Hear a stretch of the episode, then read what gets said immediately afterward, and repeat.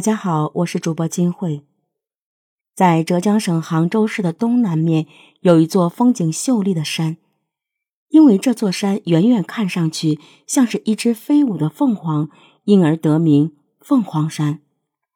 但很多人不知道的是，在上世纪五十年代，在这座美丽的小山上盘踞着一个专挑年幼女孩虐杀的变态连环杀手许仁忠。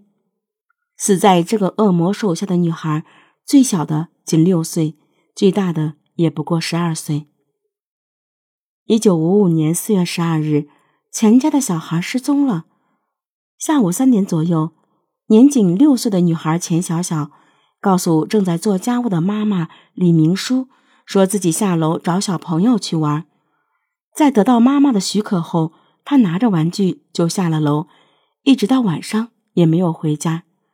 钱家人从晚上找到白天，逢人便问，到处张贴手写的寻人启事，最终也没有找到钱小小的踪迹。万般无奈之下，李明书只好和公公婆婆一起来到派出所报案。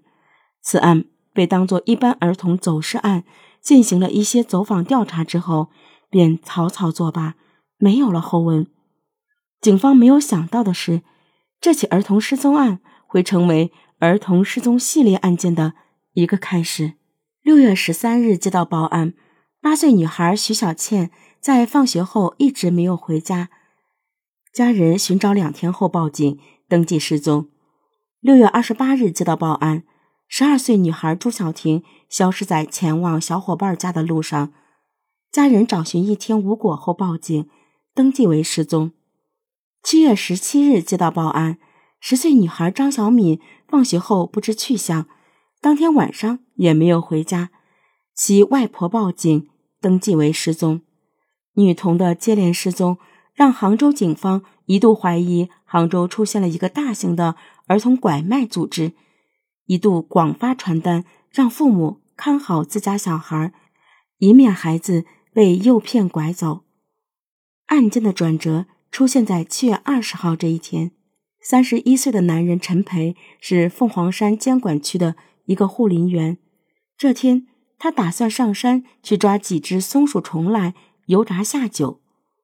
走着走着，远远闻到一股恶臭味儿。陈培心想，一定是一只流浪狗或者流浪猫误食毒物死在了草丛里。作为护林员的陈培便想着过去铲土给埋了。以免恶臭影响游客的游玩心情，于是他循着这股恶臭走了过去。随着他一点点往前靠近，恶臭味儿也越来越浓烈。最终，他停在了一片茂盛浓密的草丛前。嗡嗡乱飞的苍蝇和难以忍受的恶臭，使他确定恶臭就是从这里散发出来的。他屏住呼吸，扒开草丛一看。一具趴满蛆虫的腐败尸体赫然出现在他的眼前。此时，他被吓得一屁股坐在了地上。陈培赶紧连滚带爬的跑下山，告诉另一个护林员，两人随即报了警。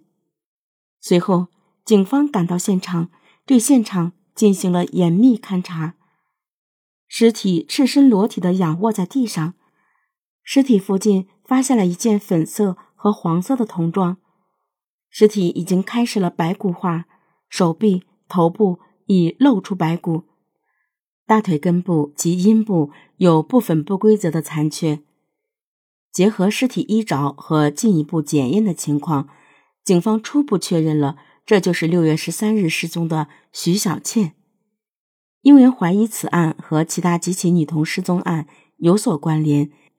警方随即对凤凰山进行了严密的排查，又陆续找到了朱小婷和张小敏的尸体，但这两具尸体的腐败程度没有徐小倩的严重，但是这两具尸体伤痕累累，令人触目惊心。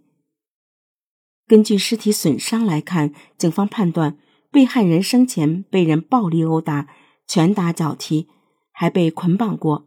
鼻翼均被钢针直接贯穿，生前遭到了暴力强奸，耳垂、大腿根部和私处被切割，切割手法显得很混乱。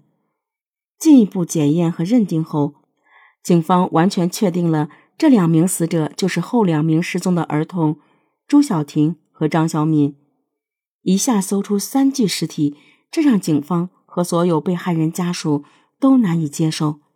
一方面，警方怀疑第一个受害人已经遭遇不测，所以还在继续寻找第一个受害人的尸体；另一方面，警方从尸检结果了解到，凶手在杀害张小婷的过程里，距离其放学时间仅仅隔开不到五个小时，这意味着他的犯罪过程。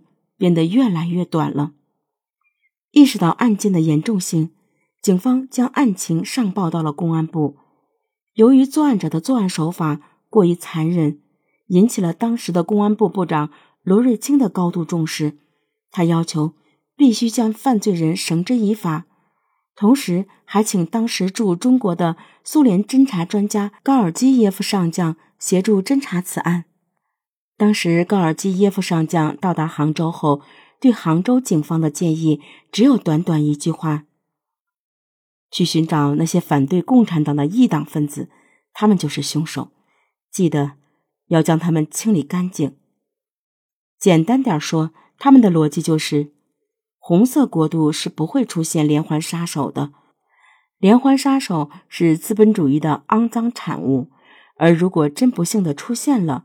那一定就是红色国度里出现的反红色政权者。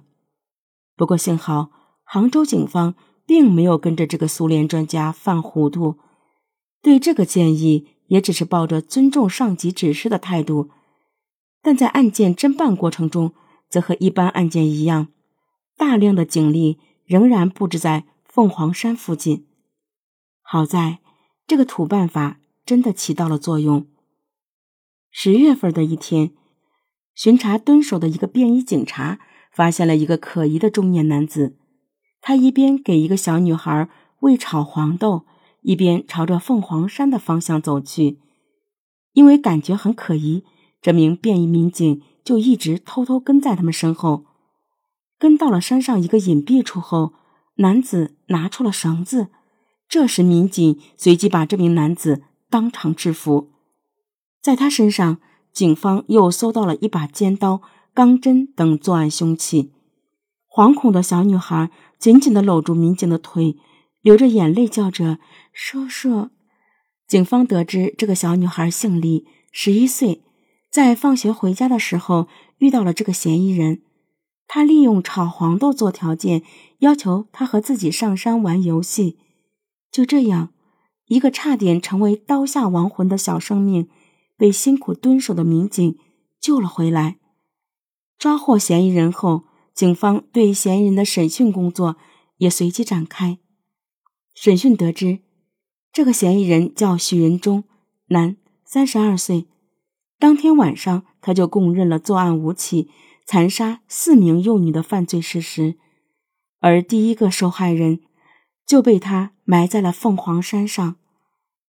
因为许仁忠交代五起案件的犯案过程极其凶残变态，包括捆绑、强奸、暴力殴打、钢针穿鼻、食人等，所以警方想不通徐仁忠的行为逻辑，于是一度怀疑其有精神病，将其交由精神病医院进行检查。虽然其面对检查的时候故作姿态、装疯卖傻，但最后还是被识破。鉴定为有刑事责任能力的个体。一九五六年五月，变态杀人魔徐仁忠被杭州市中级人民法院判处死刑，于一九五六年十月二十六日押至杭州的松木场执行枪决。